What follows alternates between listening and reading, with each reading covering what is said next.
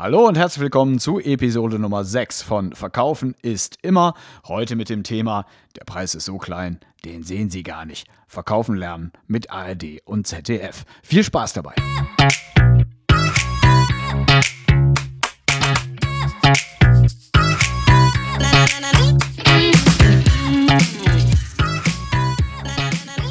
Dann sind wir auch schon wieder zurück bei Verkaufen ist immer. Mein Name ist Thorsten, Thorsten Wille. Ich schreibe über Verkaufen, ich spreche über Verkaufen und so sehe ich mich auch in erster Linie als Verkäufer.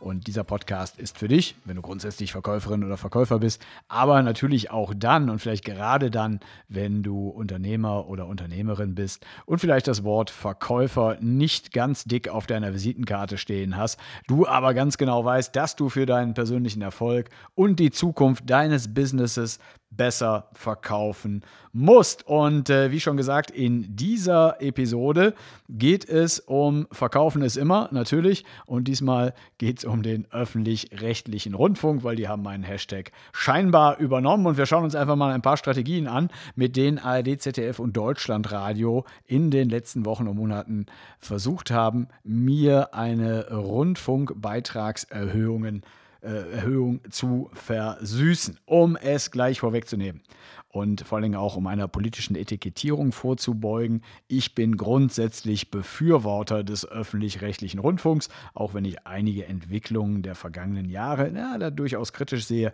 Aber ich schätze das vielfältige und hochwertige Wortprogramm, zum Beispiel von WDR 5. Ich bin Heavy-User der Tatort-Mediathek der ARD und ja, ich halte die Tagesschau für eine seriöse Grundlage der eigenen politischen Willensbildung. Und das Gleiche gilt aber auch für viele privatwirtschaftlich organisierte Medienunternehmen. Dieser Podcast ist also keine Aufforderung, den Rundfunkbeitrag zu verweigern oder sich politischen Strömungen mit zweifelhaften Absichten anzuschließen.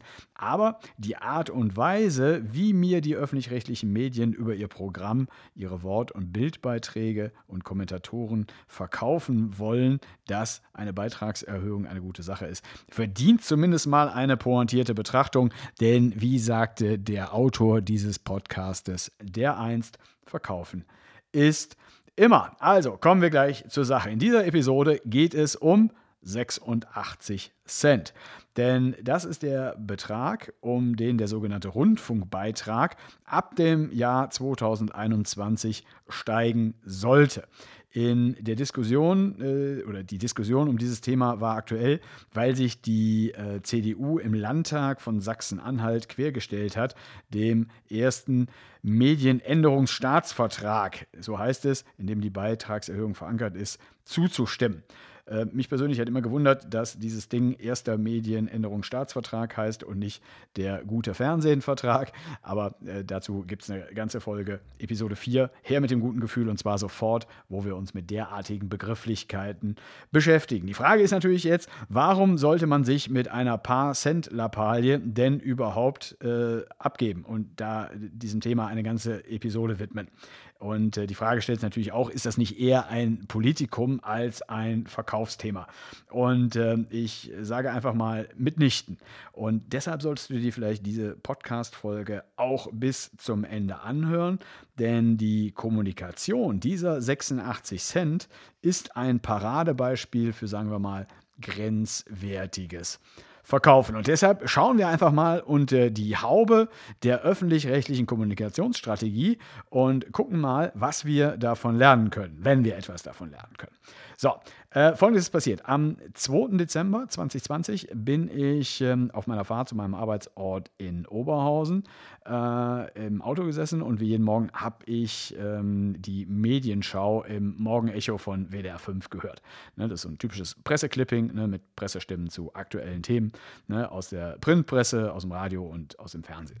Und Thema hier war die Koalitionskrise in Sachsen-Anhalt und der Grund war, die Erhöhung des Rundfunkbeitrages eben um diese 86 Cent. Und in dieser Medienschau kam eben auch ein Kommentator des Deutschlandfunks zu Wort mit dem Namen Niklas Ottersbach.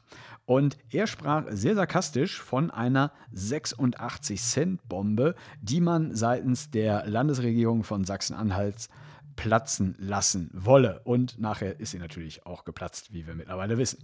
Und 86 Cent Bombe, solche rhetorischen Kabinettstückchen erfreuen sich natürlich immer meiner Aufmerksamkeit, denn äh, was in keinem einzigen Kommentar erwähnt wurde, auch nicht in diesem, ist natürlich die Summe, die den öffentlich-rechtlichen Anstalten ohnehin schon zur Verfügung steht. Und das ist, salopp gesagt, ein verdammt großer Haufen Geld. Denn im Jahr 2019 rühmt sich der Beitragsservice ja, so heißt der im Jahr 2013 umgewidmete, die im Jahr 2013 umgewidmete ähm, Gebühreneinzugszentrale GEZ. Ja, die rühmt sich an Erträgen exakt 8 Milliarden 68 Millionen 117.965 Euro und 12 Cent eingenommen zu haben. Und jetzt sind wir schon bei zwei Faktoren, die aus verkäuferischer, verkäuferischer Sicht sehr interessant sind. Erstens der äh, 2013 eingeführte Euphemismus eines Beitragsservices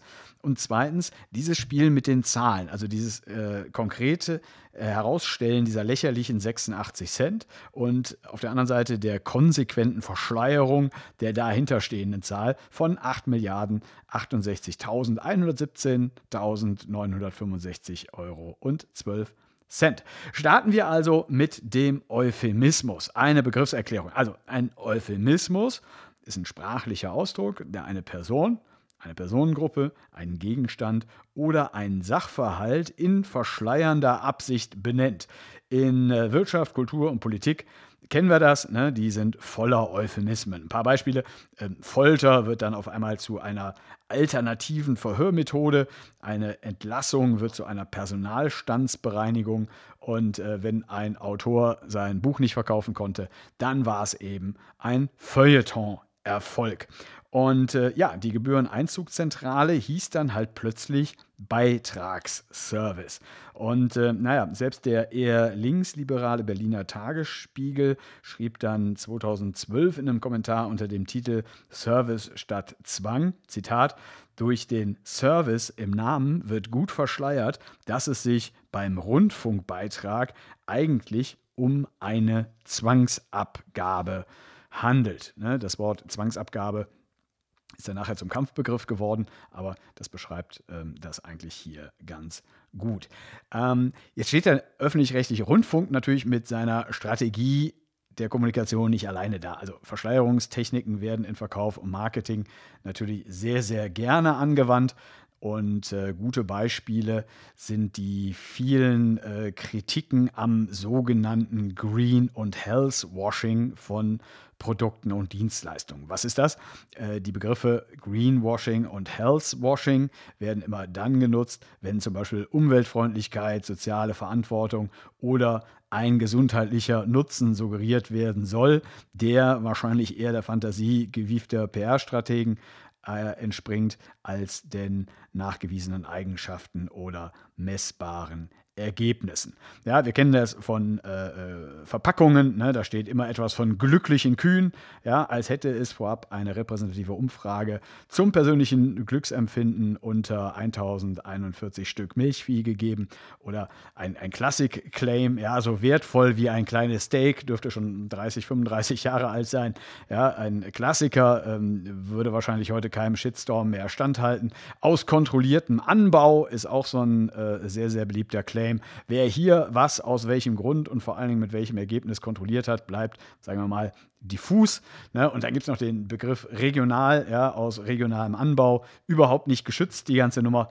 Und äh, eher der Interpretation des Einzelnen überlassen. Äh, ich übertreibe jetzt mal bewusst, also der äh, Tesla und SpaceX-Gründer Elon Musk will ja aus der Menschheit eine interplanetare Spezies, interplanetare, so heißt es, eine interplanetare Spezies machen. Und äh, für ihn dürfte über kurz oder lang regional dann auch heißen die Erde und ihre Nachbarplaneten. Ähm, das war Greenwashing. Beim Healthwashing setzt man eher darauf, negative Eigenschaften zugunsten von irrelevanten Punkten zu verschweigen. Also äh, klassisches Beispiel Vitamine und Naschen.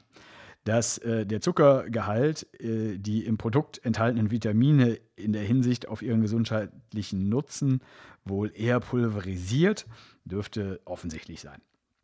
Und ähm, gerne wird natürlich auch herausgestellt, wenn es sich beim eigenen Produkt um die bessere Alternative von zwei schlechten Alternativen handelt. Ne? Typisches Beispiel wäre ICOS, ja, das ist ein sogenannter Tabakerhitzer aus dem Hause Philip Morris.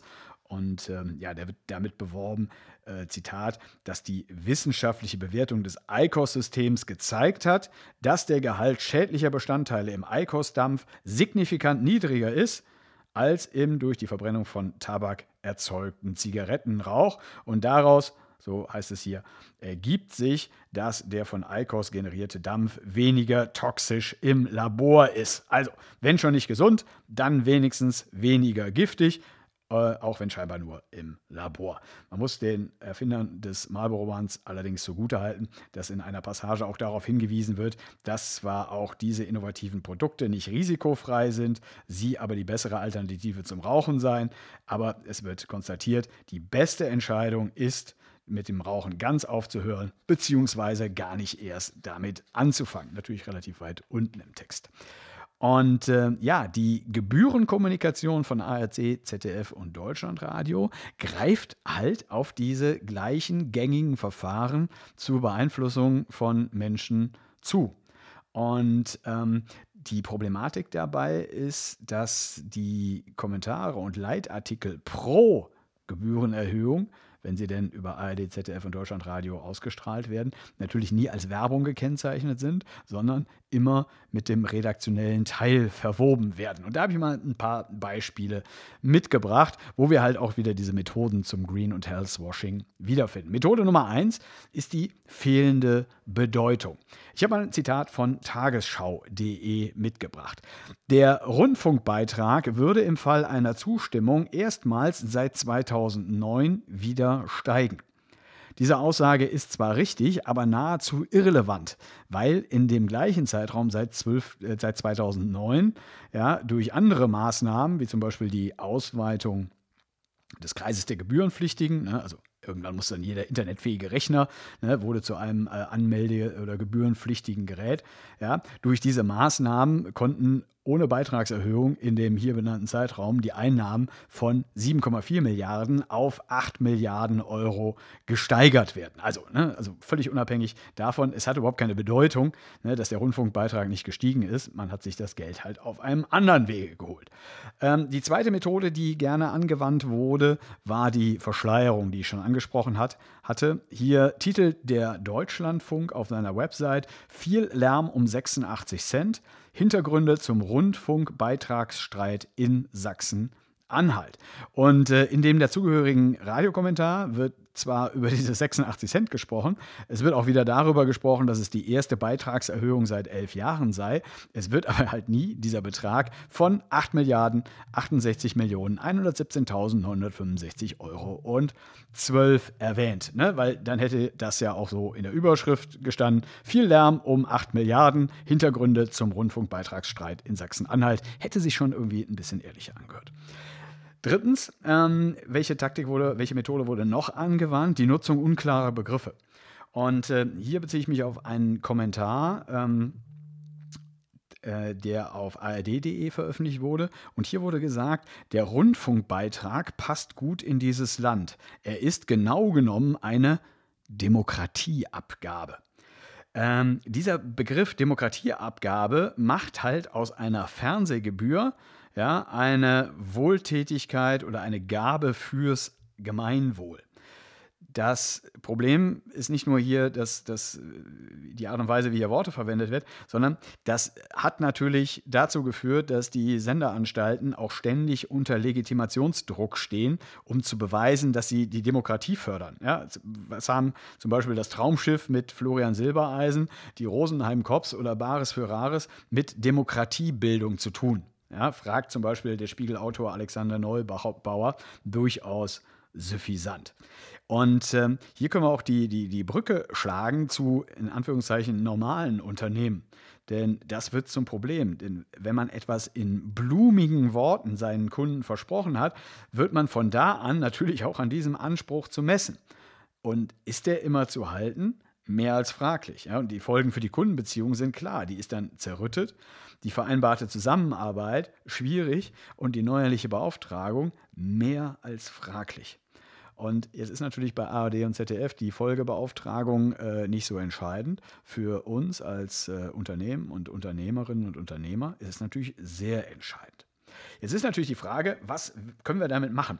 Werden sich jetzt zum Beispiel die Produktmanager bei Mars Food, ne, die bei Miracoli, ja, jeder kennt es, die bei, bei Miracoli klammheimlich den Parmesello-Käse gestrichen haben, ja, werden die sich jetzt an den Kopf fassen und, und, sagen, hey, der hat recht, der Wille. Wenn die jetzt beim, bei ihrem Produktdesign anrufen und die anweisen, ab sofort schreiben wir dick und fett auf die Packung, ohne Käse, gleicher Preis.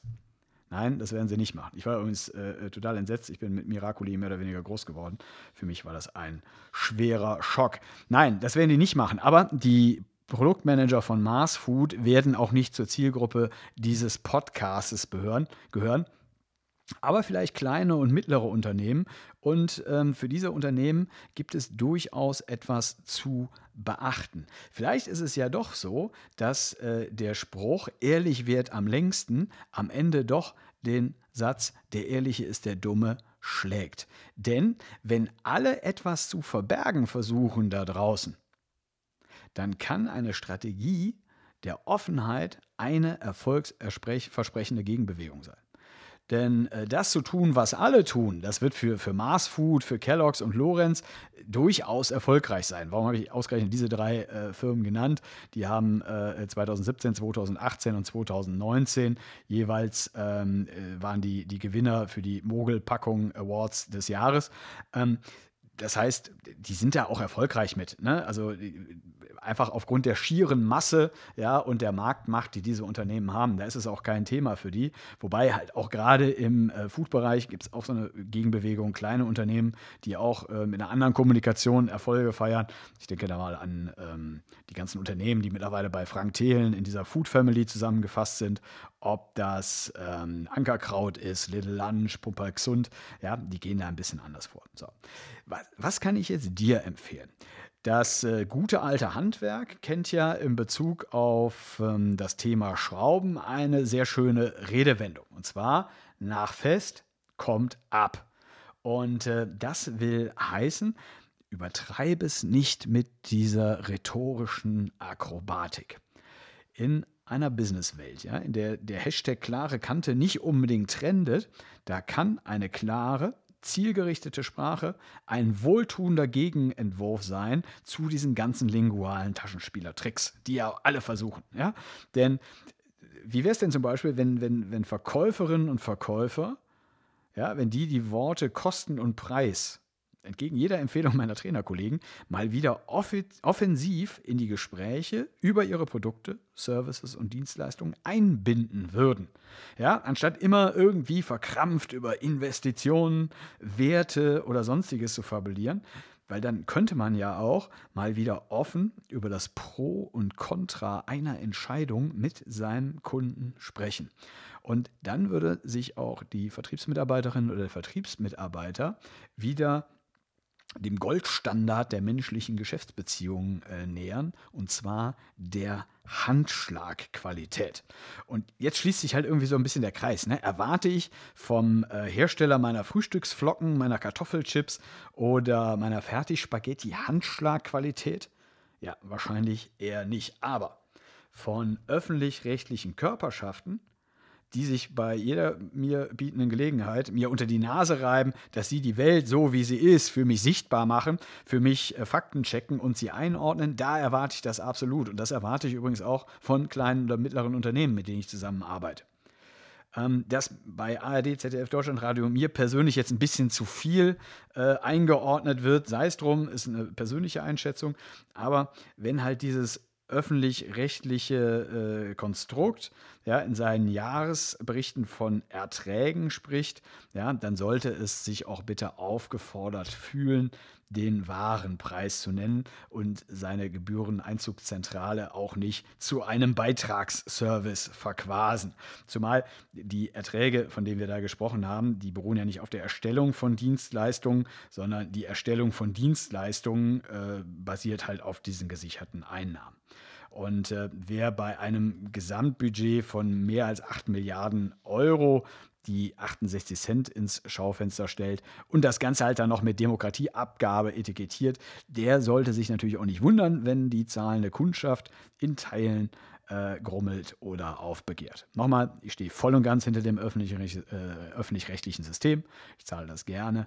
Aber ich erwarte auch von meinen öffentlich-rechtlichen Verkäufern Ehrlichkeit, Offenheit und Transparenz. Ja, genau wie im Business. Ne? Und ich denke, mit ein bisschen mehr Ehrlichkeit, Offenheit und Transparenz ähm, hat man da draußen die Möglichkeit, einen gewissen Alleinstellungsstatus zu erreichen. Natürlich muss man ein bisschen aufpassen. Ne? Man sollte da nicht mit zu viel Naivität in die Geschichte reingehen. Aber wenn du diese Karten gut auszuspielen imstande bist, dann wirst du erfolgreicher sein als der Wettbewerb. Und, das ist das Schöne dabei, du kannst überraschend hohe Preise durchsetzen, gerade da, wo andere scheitern.